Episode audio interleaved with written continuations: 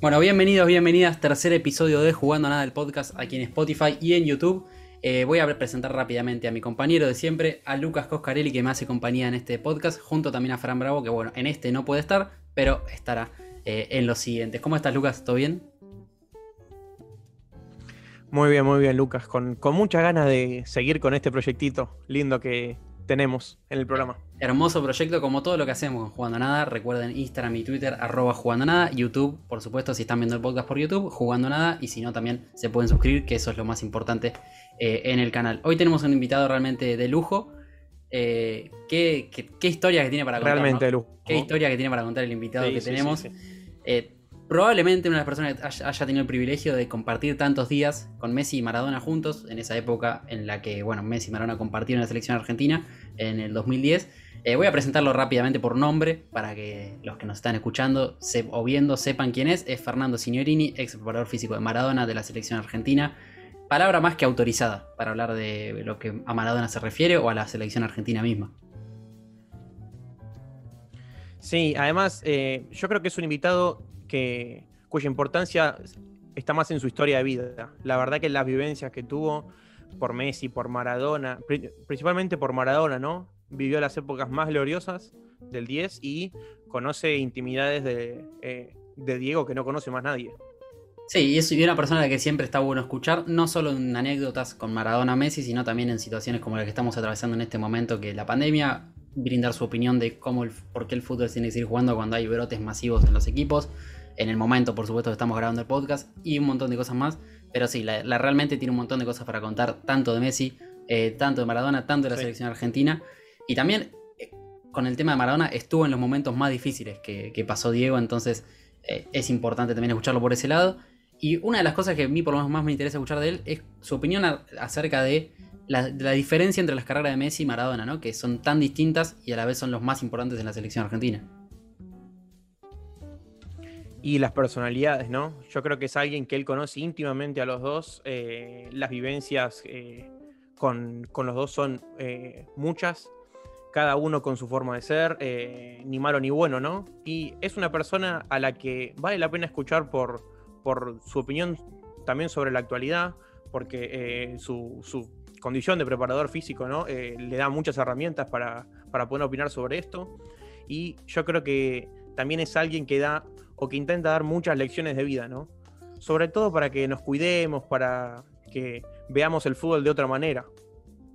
Bueno, estoy seguro que los, que, los y las que están escuchando no quieren escucharnos tanto a nosotros, sino al invitado, a Fernando Signorini. Así que, si te parece, cerramos la introducción y vamos a darle presentación directa a Fernando Signorini, inaugurando este tercer episodio de Jugando Nada, el podcast.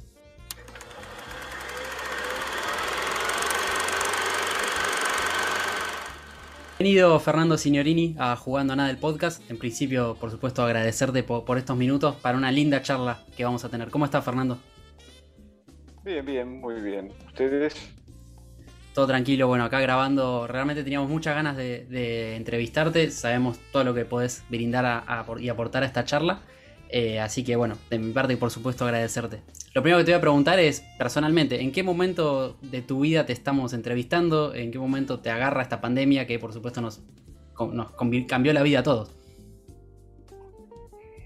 Sí, bueno, a mí sinceramente no es que me la cambió mucho, ¿no? Porque creo que hay, hay mucho, mucha intervención de los medios, mucha manipulación, mucha colonización de, de la opinión o, del cerebro con esto de, la pandemia, porque en definitiva no creo que a la gran mayoría de las personas esta pandemia le haya cambiado tanto la vida, sino en cosas que tienen más que ver con la, a lo mejor con, con argumentos que no son tan importantes en la vida de uno, ¿no? Porque mientras tengas tiempo para tratar de ser mejor mañana que hoy, eh, o, hoy que ayer, quiero decir, si te podés eh, dedicar a, a la lectura, a escribir, a escuchar buena música, a, pensar en la, vida por uno mismo, ¿no?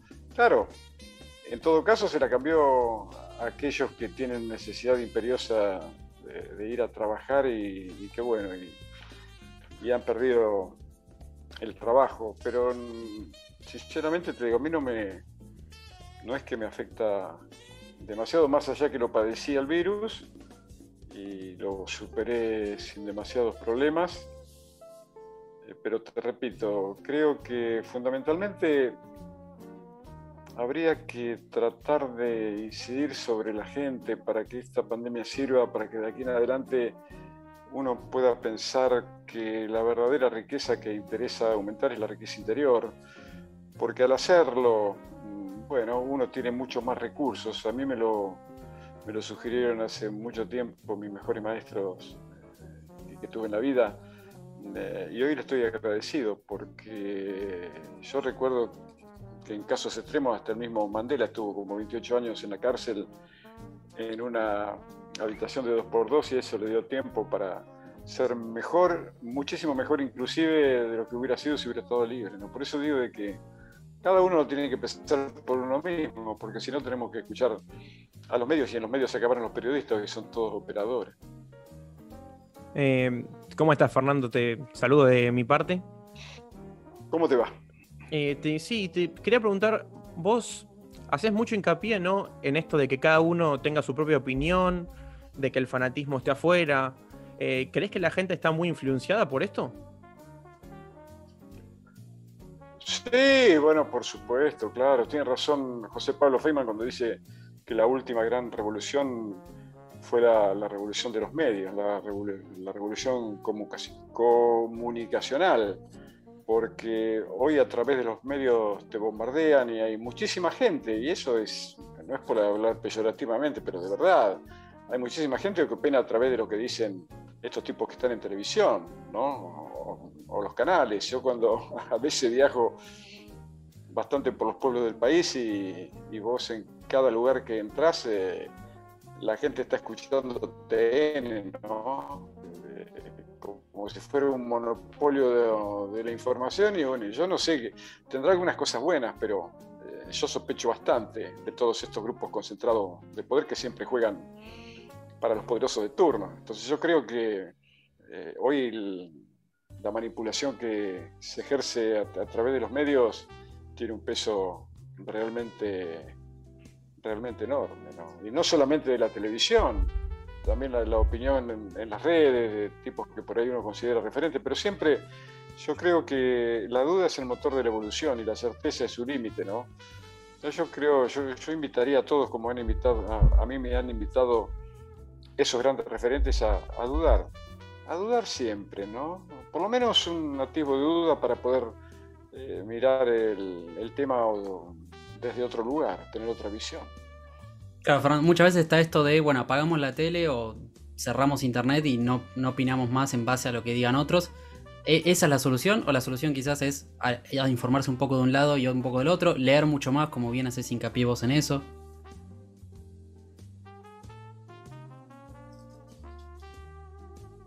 Sí, bueno, leer por supuesto. Yo creo que uno siempre al terminar de leer un buen libro ya no es el mismo, sino mejor, eso no me cabe ninguna duda. Después habrá que ver cuáles son los buenos libros, pero bueno, referidos sobre todo a los grandes pensadores que ha tenido la humanidad, sobre todo aquellos que tienen un, profundo contenido humanista en lo que, lo que piensan y dicen.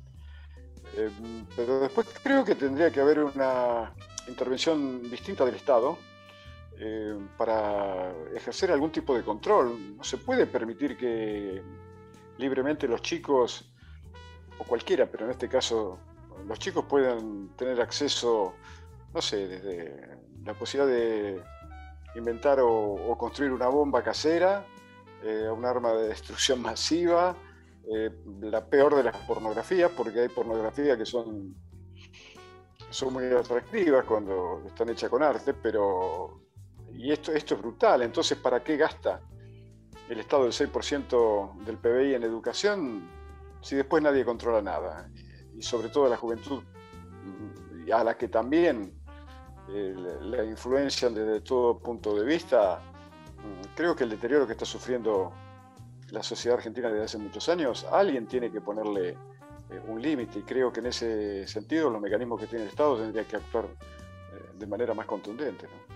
Fernando, mencionaste a la educación recién y en el momento que estamos grabando esto, varios chicos y chicas están sin clases presenciales por, bueno, producto del, COVID. Te quiero preguntar quizás tu opinión de, este, de, esto que está pasando, de que los chicos ya hace bastante tiempo están bajo la modalidad, virtual, que por supuesto tiene cosas para, para mejorar, pero bueno, obviamente se pierde lo que es eh, las relaciones sociales en, el colegio.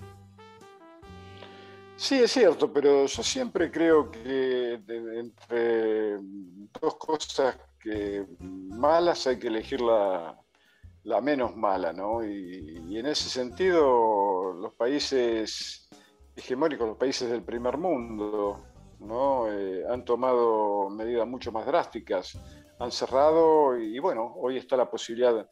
Lo que pasa es que en Argentina no todos tienen conectividad, ¿no? Pero se quejan, muchos se quejan ahora del cierre de las escuelas, pero en los años anteriores se redujo notablemente el presupuesto destinados a ellas o, a todo lo que tiene que ver con, la cultura y el arte. Eh, yo he conocido en el interior, que lo recorro bastante, eh, las escuelas rurales sobre todo, que por no tener no tienen absolutamente nada. Entonces, creo que hay que embarajar y dar de nuevo, haría falta una gran mesa de debate y sobre todo las personas que están a cargo de los lugares de decisión, además de, ser capaces, por supuesto, eh, tienen que tener una integridad ética que, bueno, que les permita ayudar en definitiva a toda la sociedad, porque si no a veces me pregunto ¿Cuál es el, verdadero significado de la vida? Porque si vos te pones a pensar, ¿cuál es? ¿Cuál será? ¿Que me vaya bien a mí y, que no me importe nada del otro? Yo creo que sobre todo eso tenemos que pensar y, sobre todo eso tenemos que, legislar y crear en definitiva política de Estado que hoy, hoy están ausentes. ¿no? Eh, ¿Crees que el fútbol es una de esas medidas drásticas que se tiene que tomar? Eh, ¿Crees que se tiene que seguir jugando o que la pelota tiene que parar de una vez y eh, esperar a que todo esté un poco mejor? Sí, decididamente. Todo lo que está pasando es, grotesco, es, es, brutalmente obsceno. El otro día, ¿no? El, mismo partido del gran clásico del fútbol argentino, que ya había sido brutalmente herido cuando los dos equipos decidieron aceptar mudarse al viejo continente para en casa del conquistador disputar la Copa Libertadores de América. No, y no hubo quien se opusiera y, la gente como alienada, ¿eh? como ovejas del mismo rebaño. Y entonces el que ganó festejaba, pero ¿qué, vas a festejar? ¿Cómo podés festejar eso? Como, sería como, como, como festejar el, el domingo pasado, ¿no? Eh, en Madrid festejó River, ayer festejó Boca y yo creo que eh, vamos a seguir siendo una masa sin cabeza, vamos a seguir siendo tan, eh, no sé, tan tribales como el poder quiere. Nadie va a reaccionar porque fue una vergüenza, porque además, si se entiende que el fútbol, creo que River tiene cerca de 30 jugadores en su plantel, bueno, había 15 infectados, pero los otros obviamente eran de contacto estrecho. Si vos sos un ciudadano común, un hijo de vecino, tenés que estar en tu casa, ¿no? aislándote para cuidarte y para cuidar a los demás. ¿Y, cómo? ¿Y, el resto de jugadores de River? ¿Qué, eran? Porque después, del partido salieron otros más contagiados. Entonces, este es un, es un gran mamarracho y por eso también yo eh, sugiero que el Estado de una vez por todas intervenga, intervenga en la AFA, intervenga en la Comebol, todos los, estados de Latinoamérica. ¿Pero qué se cree en, lo de la Comebol? Que, en la casa del vecino pueden hacer lo que ellos quieren y siempre apuntando al negocio porque no, no les interesa la salud y no, les interesa la vida de los practicantes. Que vaya a jugar Domínguez, que vaya a jugar Domínguez y toda la la, compañía de, directores eh, tan opulentos de la Conmebol, que no protegen de ninguna manera el fútbol como hecho cultural, como construcción cultural. Las clases populares lo utilizan para su propio beneficio, el beneficio de unos pocos, y, sobre todo, el sistema por ahí está de acuerdo, realmente que en la sociedad, para estupidizar, como dice Naomi Chomsky, eh, el fútbol hoy ha pasado a ser, eh, como también lo dice mi, querido amigo Juan Malillo, que es el asistente de Pep Guardiola en el City, un maravilloso consolador social. ¿Cuándo vamos a reaccionar? ¿Cuándo? Porque mientras eh, en Argentina el porcentaje de mortalidad infantil es del 9.1 por cada mil chicos nacidos vivos. Ah, pero eso no, no, juega River y Boca y, todo el mundo se olvida. Se olvidan que, el mundo y Argentina, en este caso, se está haciendo pedazos. entonces, yo no quiero, sinceramente, yo no, no quiero, bueno, yo no sé tocar ningún instrumento, ni siquiera el timbre, pero yo no quiero tocar en la, en la comparsa que el poder quiere, en la música que, los poderosos quieren que nos toquen. Fernando, esto que hablabas ¿no? de, la sociedad, de cómo como sociedad tenemos que comportarnos sobre eh, con respecto a la pandemia, tampoco se puede pedir mucho cuando desde arriba no hay un ejemplo claro. Lo hablamos con el fútbol, eh, hace poco el volvió showmatch con 200 personas todas juntas, abrazadas una al lado del otro el propio, sin meternos en política, pero el propio presidente volviendo del exterior sin hacer una cuarentena como le piden a todos los ciudadanos. Digo, ¿cómo la sociedad tiene que comportarse si desde arriba no hay un ejemplo de cómo hacer las cosas?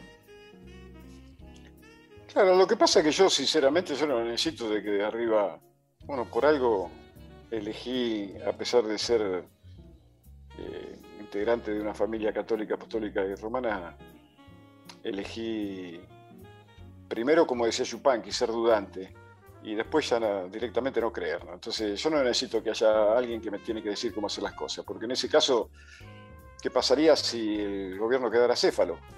¿Qué, somos? ¿Pollo de criadero que no sabemos para dónde ir? Cada cual tiene que tener conciencia y saber lo que hacer. Y a mí qué me importa lo que haga el presidente y lo que haga Tinelli. A mí no me representa ni uno ni otro en ese sentido. Entonces yo hago lo que tengo que hacer porque yo sí, yo quiero vivir una sociedad distinta y mejor. Y sobre todo en, una sociedad a, donde el último, soñar con, esa utopía, que el último de la escala social tenga la posibilidad de vivir una vida digna, eh, que, tenga posibilidad de tener eh, él y sus hijos estudios, de tener eh, atención médica, de tener trabajo, una obra social y unos pesitos, porque ellos también tienen el derecho a poder disfrutar. Yo creo que hasta que si la sociedad no logra eso, si la humanidad no logra eso, la misma historia del hombre o, de la mujer sobre la Tierra no tiene demasiado sentido y está sinceramente corriendo un grave riesgo, como, como ya lo anticiparon, qué sé yo, por decir Bertrand Russell, el mismo Stephen Hawking, poco antes de morir, que al paso que, en que va con la brutal degradación de los ecosistemas, con el individualismo feroz,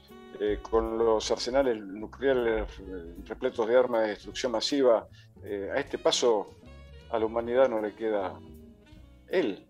Él mismo dijo que no, le quedaba un siglo de, vida sobre la Tierra. esperemos que se equivoque, por supuesto, pero lo que se está viviendo a, esta misma hora, chicos, que estamos hablando, hay, gente, en serio, hay chicos que se están muriendo de hambre. En el Mediterráneo debe haber seguro una chalupa que se está hundiendo eh, y, los tiburones de festín, porque tienen, tienen comida. Y, sin embargo, todo el mundo mira para el otro lado. Total, si me va bien a mí, ¿qué, me importa el otro? Entonces creo que de una vez por todas hay que volver a, desarrollar sobre todo nuestra sensibilidad, ¿no? que creo que es mucho más importante para mí la, sensibilidad que cualquier otro atributo que los seres humanos puedan desarrollar. Fernando, te hago la última con respecto, eh, dejamos de lado, mejor dicho, la, pandemia porque ya hay mucho en la tele y en la radio y en los diarios de, COVID, mejor hablar de fútbol, que es algo que, nos gusta un poco más a todos. Eh, te quiero preguntar por la selección argentina de Lionel Scaloni, estamos en vísperas de una nueva fecha eliminatoria, cerca de la Copa América. Te quiero preguntar desde el lado físico, es una selección con muchos chicos jóvenes, caso de Paul, de Romero, bueno, un montón de jóvenes, más el aporte de los referentes. ¿Cómo la ves desde el lado físico eh, al equipo que dirige hoy en día Lionel Scaloni? No, el lado físico no me preocupa nada. Primero vamos a ver si se va a jugar, ¿no?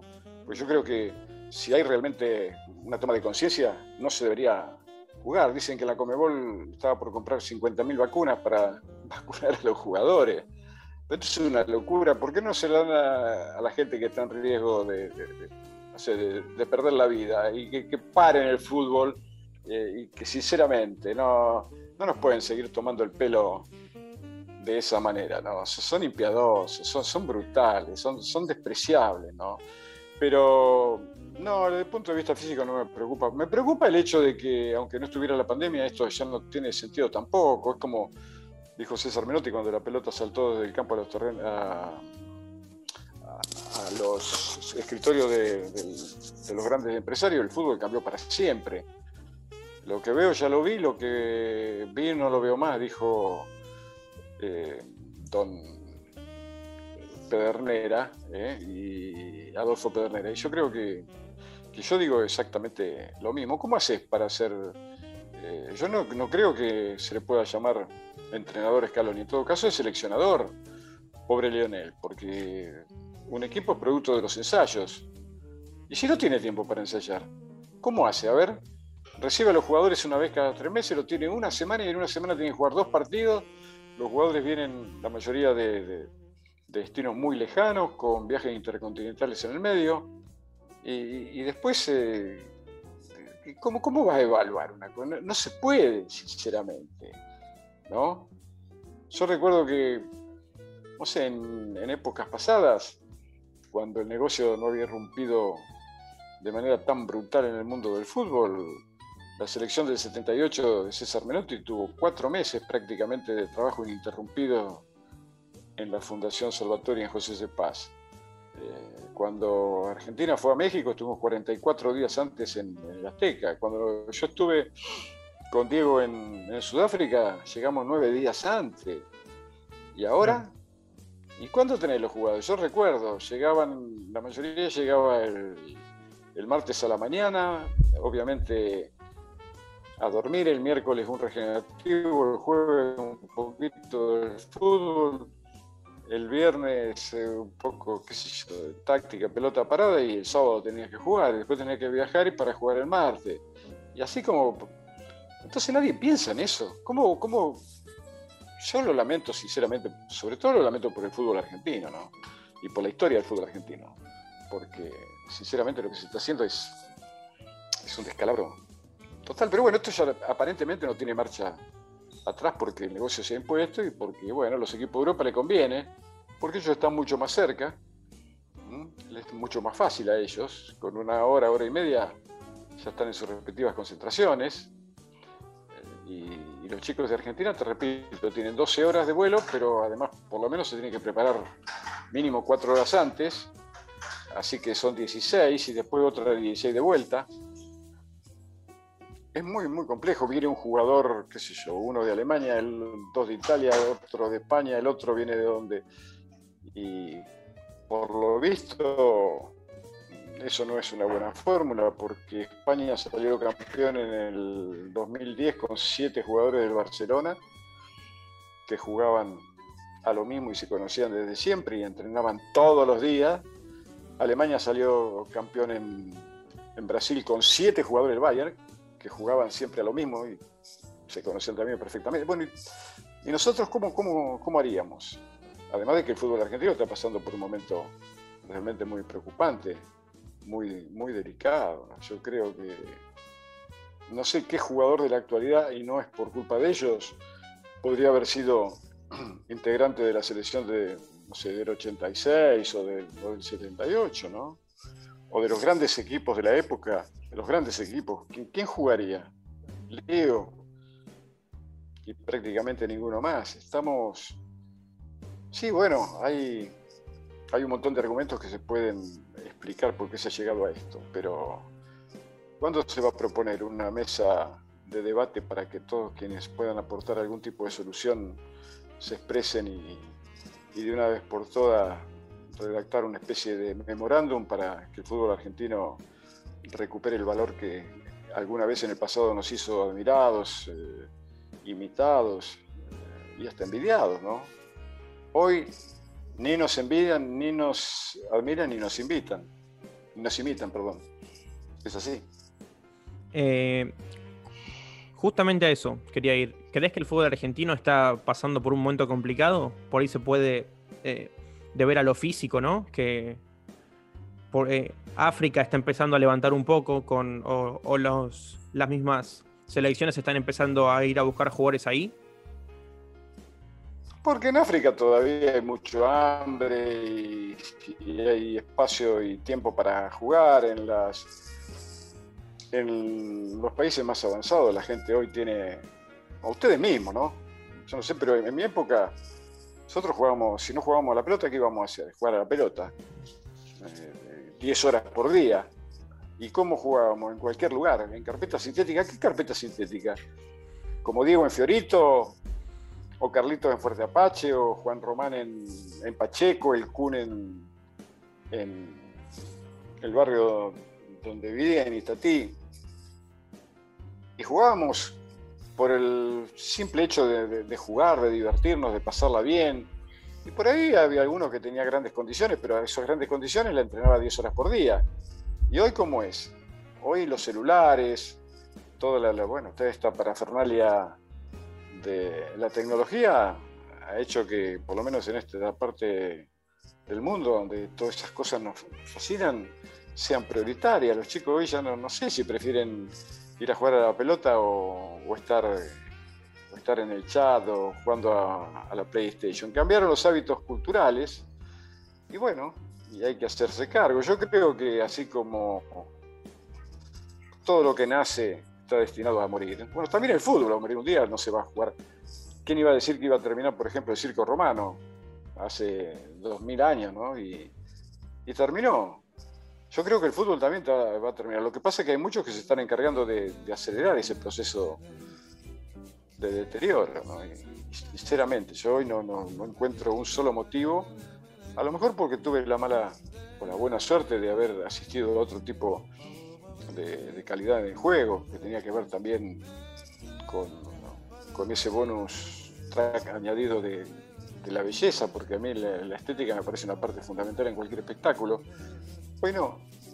Hoy hay periodistas de saco y corbata, miserables como son, que dicen que hay que ganar de cualquier manera, que el segundo no existe. ¿Y ellos qué ganaron? Si ellos no, ganaron nada, ni, van a ganar tampoco. Entonces dice no, porque Gallardo tendría que haber hecho. Ellos.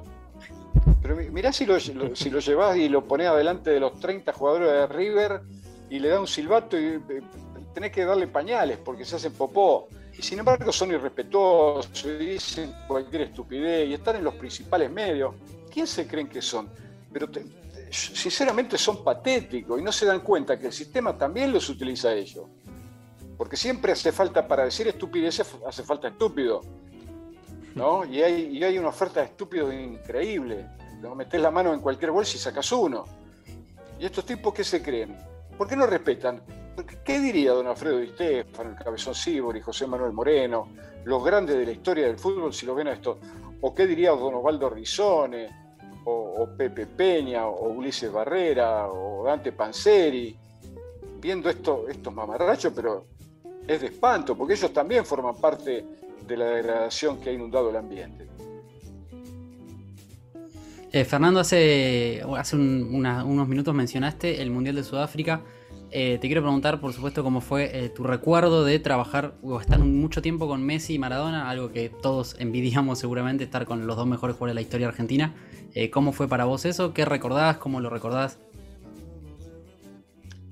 Y yo le, voy a estar de acuerdo con que, con que nos hayan envidiado porque eres perfecta, yo también envidiado. y bueno, sí, porque fue la un poco la, la guinda en, en la torta ¿no? de, mi carrera, estar en un mundial, que era mi cuarto mundial, pero además ya como preparador de, la selección y dirigida por Diego y que jugara el Diego, bueno, entonces eh, ver a Diego y Lío en el campo de juego es el mejor. Vieron como a quienes eh, nos agradan la, belleza de la mujer, ¿no? Eh, decimos que eh, hermosas son dos mujeres hermosas. Y en el caso del fútbol es exactamente igual. El único paisaje más lindo que ver eh, a Diego en un campo de juego es verlo a Diego con Leo. Y yo tuve el enorme privilegio de, Además era maravilloso porque por ahí se podían hablar entre ellos y, yo no me quería acercar para no, no violar esa intimidad. no, no. y bueno, y, fue así, sinceramente fue maravilloso. Fue maravilloso. Por eso a mí el resultado no me, no me importó para nada, porque bueno, yo sé, estoy seguro que los chicos habían hecho absolutamente todo, absolutamente todo para para que las cosas le fueran bien, pero el fútbol es así. Y nos encontramos con un equipo alemán que se encontró en ventaja rápidamente, después el partido se equilibró hasta los 22 del segundo tiempo, y sí, bueno, cuando Alemania hizo el segundo gol, eh, ahí ya la experiencia o la falta de experiencia hizo que no supieran controlar las emociones que el resultado o, el andar del partido les provocaba, sabiendo que el mundial de ellos era, era el próximo, el de, Brasil, porque ahí la mayoría iba a tener la edad que tuvo Diego en el 86, porque a la misma edad de esos chicos, Diego en España no había podido resolver tampoco el, problema que le, le planteaba el manejo de las emociones cuando las cosas no iban bien. Eh, ¿Crees que, Argentina va a poder semejar en algún momento eh, estos trabajos que vos mencionás, como el de Alemania o el de España, eh, con el, por el hecho de poder juntar jugadores en la misma liga? No, creo que no, porque hay una razón de distancia que está a su vez directamente emparentada con el factor económico. Los, equipos argentinos tienen que vender, porque si no, no se pueden. Qué tienen que cerrar las puertas. Y la sangría va a seguir porque aparentemente la economía todavía, hasta que se reponga y hasta que volvamos a ser un, un país en el que valga la pena quedarse en vez de irse, va a pasar no sé cuántas, cuántas, cuántas generaciones. Así que no, no, no hay, no hay visos de que. Después que un resultado, bueno, sí, un resultado puede ser porque por ahí ese día te, levantaste con el pie derecho, sonó la flauta y. Pero yo creo que. No, más que estar preocupado, estoy decepcionado ¿no? con, toda la, dirigencia, con eh, la dirigencia en todo sentido, ¿no? con todos los factores de poder, los intermedios también, el periodismo deportivo, una gran parte del público que lo único que le, interesa es ganar y como sea, y, gritan como mono. Yo vi un Belgrano el otro día cuando hizo primero el, el gol Boca, eran gritos de los balcones, y en Belgrano, después, después se queja de la gente que vive en la villa, ¿no? Pero estos viven en Belgrano y se insultaban, y cuando hizo River, uh, otra vez los insultos. Y yo, ¿pero en qué país vive esto? Pero hay que ser realmente no quiero usar ningún calificativo tan, tan peyorativo, pero, pero la verdad, eh, para eso sirve el fútbol, para expresar esa cosa brutal, tribal, arcaica, bestial, en Belgrano, ¿eh? en Belgrano. Por eso estamos mal. Fernando, nos encantaría quedarnos muchísimo, muchísimo tiempo más, podríamos estar horas charlando con vos, pero bueno, sé, sé que tenés poco tiempo y se nos está terminando el tiempo también nosotros. Eh, agradecerte de verdad que, que hayas pasado por acá. Muchísimas enseñanzas y buenas palabras. Y por supuesto reitero el agradecimiento de parte de los dos, tanto de Lucas como mío, eh, y también de todos los, oyentes que solamente disfrutarán de esta charla. Bueno, no, a ustedes chicos por la seriedad con que lo hacen. ojalá el día de mañana tengan la posibilidad de, entrar en, en reemplazo de, tanto mamarracho mediático que está intoxicando y con tanta frivolidad, con tanta estupidez, ha hecho pedazos este ambiente que era maravilloso y, y ya no lo es. Hasta pronto, mucha suerte. Muchísimas gracias Fernando y un saludo muy grande.